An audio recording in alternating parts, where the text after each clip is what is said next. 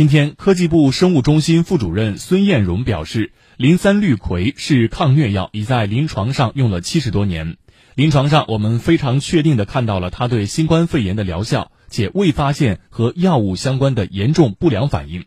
专家组一致认为，该药用于广泛人群治疗的安全性是可控的。基于前期开展的临床研究结果，可以明确磷酸氯喹治疗新冠肺炎具有疗效。基于当前临床救治的迫切需求，专家一致推荐应尽快将磷酸氯喹纳入到新一版的诊疗指南，扩大临床适用范围。